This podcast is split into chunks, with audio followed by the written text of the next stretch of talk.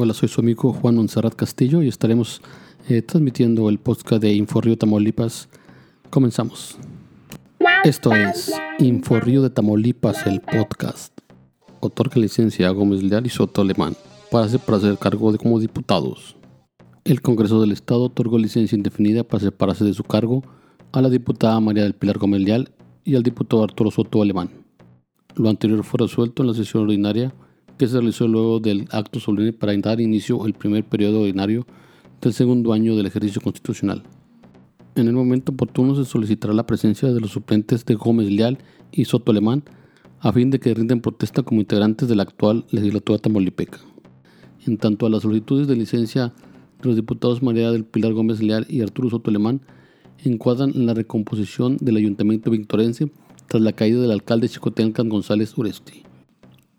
En su primer tema, el presidente de la mesa directiva, el diputado Héctor Escobar Salazar, afirmó que se insistirá en la discusión del paquete fiscal federal y en pugnar por justicia presupuestal para Tamaulipas. Este pronunciamiento ocurrió al dar inicio el primer periodo ordinario de sesión del segundo año de ejercicio legal, con la presencia del gobernador Francisco García Cabeza de Vaca y el magistrado Horacio Ortiz Renán. Escobar Salazar resaltó que como representante de la ciudadanía tamaulipeca está llamado a defender con firmeza y decisión las finanzas públicas del Estado.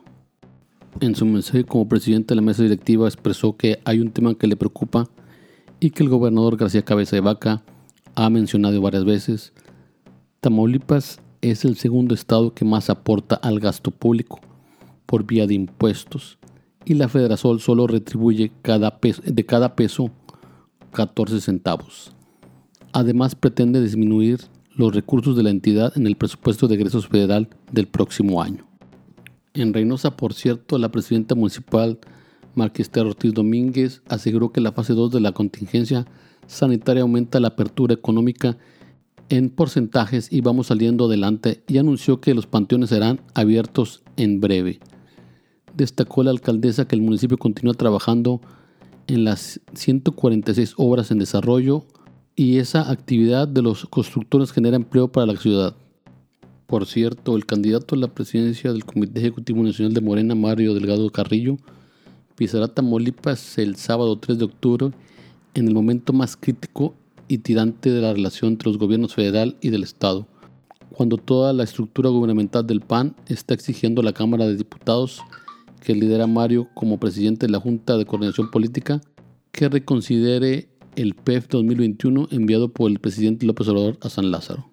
Por si fuera poco, el morenismo tamaulipeco prepara una mega fiesta de adición a su candidato a la presidencia nacional y a la candidata secretaria general Donaji Alba, en la cual participarán todos los diputados federales y senadores diputados locales, alcaldes y regidores, probables alcaldes de Nuevo León, ex candidatos de Morena de la zona noreste y por la tarde compartirán una comida de con militantes simpatizantes de estructuras representativas de la gigantesca concentración política de Morena de la que fungirán como anfitriones los diputados federales Erasmo González, Robledo, Armando Yesuani, se convertirá en un megaplaceo de aspirantes a candidatos a la elección concurrente del 2021 y se celebrará este sábado en Reynosa, la ciudad de mayor importancia política, económica y demográfica de la entidad.